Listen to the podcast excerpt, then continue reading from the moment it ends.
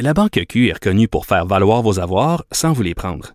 Mais quand vous pensez à votre premier compte bancaire, tu sais, dans le temps à l'école, vous faisiez vos dépôts avec vos scènes dans la petite enveloppe. Hmm, C'était bien beau. Mais avec le temps, à ce compte-là vous a coûté des milliers de dollars en frais, puis vous ne faites pas une scène d'intérêt. Avec la Banque Q, vous obtenez des intérêts élevés et aucun frais sur vos services bancaires courants.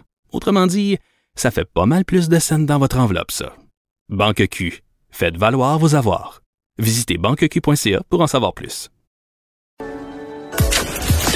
Cher public, nous vous invitons à prendre place confortablement et à fermer la sonnerie de votre téléphone cellulaire. En cas d'incident, veuillez repérer les sorties de secours les plus près de vous. Bon divertissement. Un, deux, un, deux. OK, c'est bon, on peut y aller. Sophie Durocher. Elle met en scène les arts, la culture et la société pour vous offrir la meilleure représentation radio. Sophie Durocher. Tout un spectacle radiophonique. Bonjour tout le monde, j'espère que vous allez bien. Je sais que si vous écoutez Cube Radio, c'est que vous êtes gourmand de radio, mais êtes-vous gourmand aussi dans toutes les autres sphères de votre vie? Je vous pose la question parce que ma première invitée aujourd'hui, elle, non seulement elle est gourmande, mais elle en est fière. Elle vient même de sortir un livre de recettes qui s'intitule comme ça. Et je dirais que de façon générale, elle est gourmande de pas mal tout dans la vie. Marcina, Marina Orsini.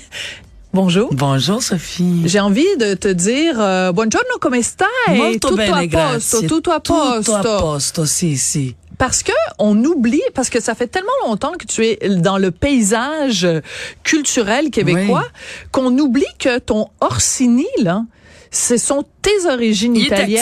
actif. Il est actif. il, Il est, est tellement actif, oui. que, donc, la moitié de ta génétique, c'est de la génétique italienne. Ah oui, puis très présente, très active, oui, oui, oui. Parce que quand on parle du paysage, des fois on dit ah le paysage télévisuel québécois, les ondes, les médias, c'est tout euh, des Québécois de souche. Ben ton père il est arrivé au Québec dans les années 50 avec combien d'argent dans ses poches? Oh mon Dieu, pas grand-chose. Il est arrivé avec euh, plusieurs membres de sa famille. Euh, c'est toute l'époque de la Deuxième Guerre. Après la Deuxième Guerre, l'époque de Mussolini, euh, l'arrivage des Italiens ici au pays. Mon père est arrivé euh, à Halifax, lui aussi, en bateau, après je ne sais plus combien de douzaines de jours et de vingtaines de jours en mer, avec euh, père et mère, frères et sœurs, cousins, cousines, oncles, tantes.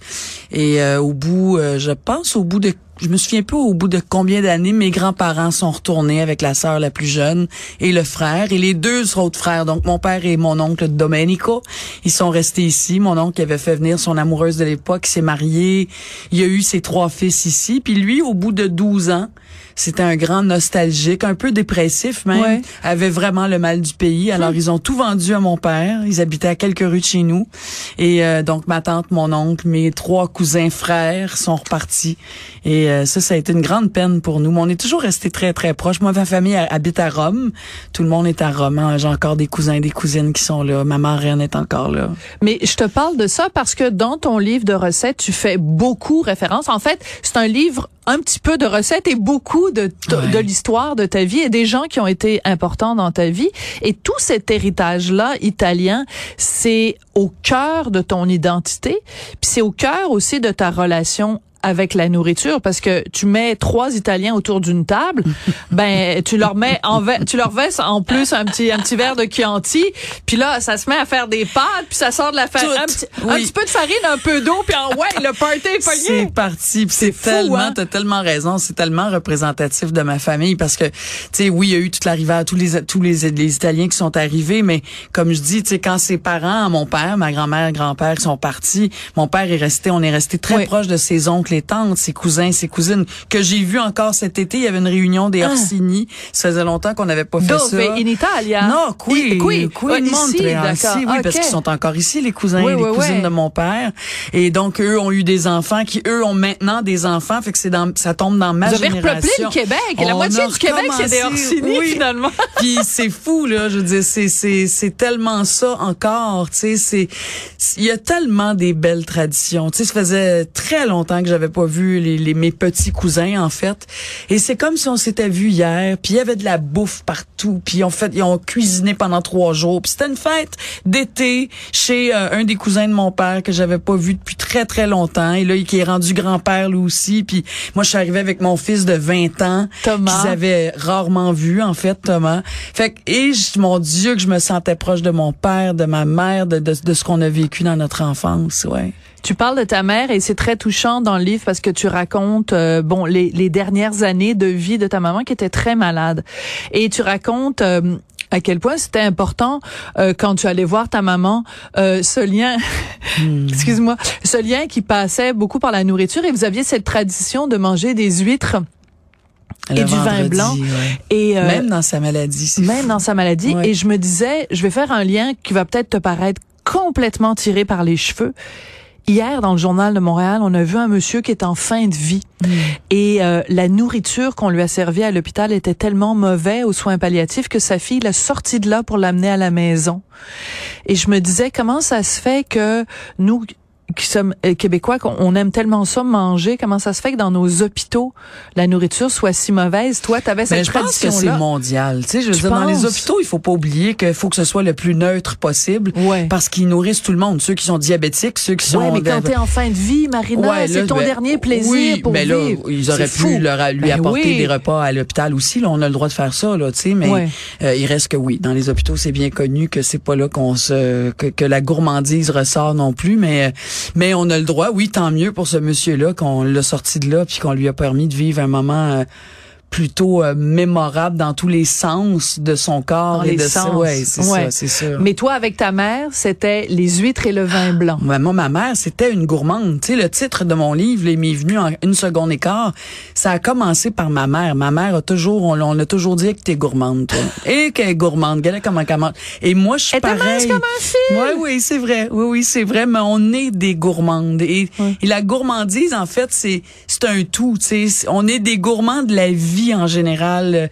On aime le monde, on aime se rassembler, on aime faire à manger, on aime boire bien tous les sens de la vie. On est des épicuriens, en fait. Je viens vraiment d'une famille épicurienne à tous les niveaux. Vraiment. Et dans ton livre, parce que moi je me disais, bon, ton livre est sorti au mois d'octobre, je me disais, ah c'est bien, on va profiter de Marina, on va la faire venir dans le temps des fêtes, qu'elle va pouvoir nous partager, partager avec nous ses recettes du temps des fêtes. Et en effet, dans ton livre, t'en as une, c'est une lasagne du temps des fêtes. Je me disais, hey, c'est génial, on va tous pouvoir la faire.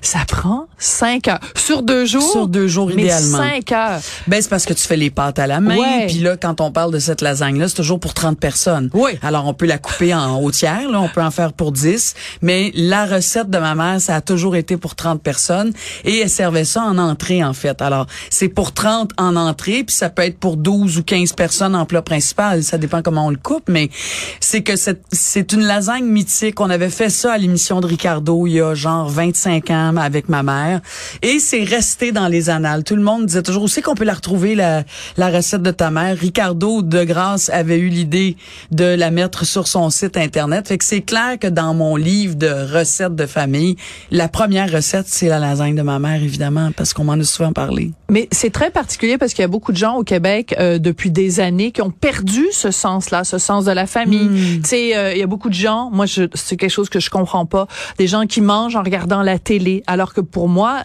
manger, c'est c'est ce qu'on fait en ce moment. On se regarde dans les yeux, on communique, on communie. Euh, il se passe quelque chose. Il peut pas, il peut pas se passer quelque chose si tu regardes la télé là. Euh, et, et et aussi, on a perdu cette tradition là de, tu sais, préparer euh, des des plats de qu'on se transmet de mère en fille. Tu sais, alors le le fait que tu sors ce livre là et qu'il y ait tes deux tes deux héritages, euh, c'est est-ce que c'est pas une façon aussi de dire aux Québécois, ben réveillez-vous. Tu sais, je veux dire, la famille, la bouffe c'est pas mal ce que vous avez de plus important dans la vie. Oui, tu sais, oui, quand tu dis ça comme ça, on se dit ben oui, c'est vrai. Mais en même temps, je je je ne sais pas à quel point on a perdu ces traditions là, parce que moi, surtout avec mon mon, mon livre, je me suis promenée beaucoup dans les ben salons du livre ces derniers mois. C'est c'est fou les gens là. Moi aussi, ma mère, elle nous a fait un cahier avec toutes les vieilles ah. recettes, puis Alors l'idée de ce livre-là, à quelque part, quand on n'a pas le privilège d'avoir un éditeur qui va vouloir nous éditer un livre, c'est de s'en faire un dans notre Mm. famille, puis de rajouter des. Puis tu sais, on peut faire, euh, on peut faire relier ça là dans un magasin qui fait Ben la oui. reliure. Là, on s'en fout dans la- de la présentation, mais de regrouper ça, puis d'y rajouter peut-être des photos de famille. En fait, je me rends compte que c'est de ça que j'ai envie de, j'ai envie de donner ce goût-là aux gens, de faire ça. Et je sens avec l'échange avec le public que j'ai eu ces derniers mois, que les gens font quand même beaucoup ça. Ouais, hein? Oui, puis il faut le faire, puis ça fait qu'on perpétue des traditions, puis qu'on on se passe ça de mère en fille et de, de père en fils et de, de, de génération en génération. En Puis il faut le faire avant que les gens partent. Moi, à la Ben maison, oui. j'en- ai des recettes de ma mère. Oui. Écoute, c'est on spaghetti à la carbonara. Je pense qu'il y a plus de, de spaghetti carbonara sur la feuille que quand j'en fais. Parce que je l'ai fait tellement souvent que c'est tout éclaboussé Mais d'oignons oui. puis de, Mais tu sais, c'est pancetta. Tu dis ça parce que dans mon livre, j'ai une recette de ketchup aux fruits. Ouais. Le- la recette de ma mère. Et j'avais gardé, moi, dans mon petit cahier de recettes, le fax qu'elle m'avait envoyé Non. de la recette. J'avais dit, maman, j'aurais besoin de la... Oui, je vais te faxer ça. J'ai, j'ai encore le fax dans mon livre de recettes. Et je l'ai imprimé. Ouais, Il est oui, sur une page euh, du livre. Et on voit là, que c'est tout, c'est tout pâli. C'est mais, fou, hein? mais en même temps, d'avoir retrouvé ça, puis c'est l'écriture de ma mère en plus. Tellement touchant. Il y a aussi ma nana, celle que j'ai considérée ma grand-mère longtemps dans ma vie, ben pour toujours évidemment. Sa fille, donc mon ex-belle-mère, m'a donné une de ses recettes d'une blanquette de veau écrite à la main et ma nana, c'était c'est une vieille française. Alors toute l'écriture européenne que je retrouve puis que du côté des Italiens, je, je retrouve cette cette façon d'écrire aussi. Fait que ça a vraiment été comme un voyage à tellement de niveaux ce livre-là. Vraiment, c'est un cadeau inestimable dans ma vie. Comment ça s'est passé quand tu allais rencontrer les gens dans les salons du livre? Qu'est-ce qu'ils te disaient le plus, qui revenait le plus souvent? qui écoutait beaucoup mon émission cuisine, cinq chefs dans Ah, ma ben oui, cuisine, dont je suis vraiment très fière. Ben oui. Euh, on est dans notre troisième saison. En, en ce moment, d'ailleurs, là, tous les jours, c'est nos recettes de Noël. De Noël. On est vraiment dans la thématique du temps des fêtes et tout au long des fêtes, euh, beaucoup. Et pour eux, c'était comme ah, on n'était pas si surpris que je sorte un livre de recettes alors que ça n'a rien à voir avec mon émission de cuisine, mais ça fait juste que ces dernières années, la cuisine est vraiment dans Ben ma oui. vie presque au quotidien, tu sais. Alors euh, j'ai développé davantage cet élan-là, je dirais. Alors, une chose dont les gens doivent te parler aussi, euh, à- pour préparer l'entrevue avec toi, je suis allée voir sur ton compte Instagram Mm. et t'as mis une photo de toi avec Roy Dupuis, une photo récente de toi Ouais. avec Roy Dupuis, parce que vous avez accordé une entrevue à Radio-Canada, à la radio qui va être diffusée euh, au cours des prochaines heures. Et de vous voir tous les deux, Ouais, j'imagine- 32 ans plus tard. 32 ans plus tard, à cause des filles euh, de Caleb, les gens doivent capoter quand ils voient cette photo-là. Ben on se rend oui, je me rends compte que les gens sont très touchés de voir ça. Puis que ça les ramène à une époque, il y a 32 ans, évidemment. Et ben tout le succès qui a entouré euh, la série des filles de Caleb, cette affection-là que les gens ont développée tout naturellement envers un Émilie, à une Émilie, un Novilla. euh. Alors oui, les gens sont très touchés de voir cette photo-là. Puis moi aussi, ça me touche de voir cette photo-là. On a eu ce moment-là ensemble, Roy et moi, puis ça a été absolument formidable de s'asseoir et de faire une longue entrevue où on, on s'est remémoré justement il y a 32 ans cette grande aventure-là de, des filles de Caleb. Puis donc ça aussi, c'est un beau cadeau là, de Ouais. pouvoir se retrouver comme Mais ça. en même temps, 32 ans plus tard, c'est quand même surprenant de se dire la série est diffusée sur Netflix et Netflix censure un épisode. Ben oui, mais Netflix fait ça à tout le monde, hein. Faut juste le préciser. Oui. C'est pas juste aux filles de Caleb, là. Toutes les séries qui passent à Netflix, que ce soit Mad Men, là, entre autres, qui a eu beaucoup, beaucoup de succès, eux aussi ont eu des épisodes de supprimés à cause des codes d'éthique puis que les autres veulent pas s'identifier. C'est compliqué, là. Oui. Moi, je trouve qu'ils auraient juste dû mettre un petit carton, comme ils font euh, sur tout.tv. La série, Ben elle oui. est aussi sur tout.tv, faut pas l'oublier. Euh, ils ont mis un petit carton avant en disant que cette série, cet épisode a été tourné, euh, qui relatait une époque X euh, de l'histoire du Québec. Il y a comme un avertissement par Ça aurait été correct. respect. Ben, bien sûr. Mais en même temps, de supprimer, premièrement, le public est complètement perdu Ben parce oui. qu'il se dit, il nous manque un passe du épisode. 1 au 3. Puis l'autre affaire, c'est, voyons, pourquoi on veut supprimer? Est-ce qu'on doit oublier ça? Est-ce qu'on doit oublier cette époque? Parce qu'il y avait un épisode où euh, Ovila se peignait le visage en noir pour faire un dérouamage Exact. à, à un, à un spectacle de Noël. Balthazar Voilà. qui faisait donc un Ben, dérouamage. Balthazar, il est noir, puis Ben oui. euh, Roy Dupuis, il est pas noir. c'est ça. Puis en euh, 1897, Ben là- ben il y en avait pas beaucoup de noirs Non, au Québec. Grégory à Charles, il habitait pas à Shawinigan. C'est ça. Ouais. Fait qu'il y a tout ça, mais c'est aussi en même temps, c'est quand même extraordinaire de ne pas vouloir oublier qu'un Balthazar Oui. était noir. Donc, peu importe comment on le fait, on n'oublie pas ça. C'est dans notre mémoire et on doit se rappeler que les rois mages, ils étaient de différentes cultures. Ils venaient Bien un peu partout sûr. dans le monde. Ben, c'est c'est quoi le problème?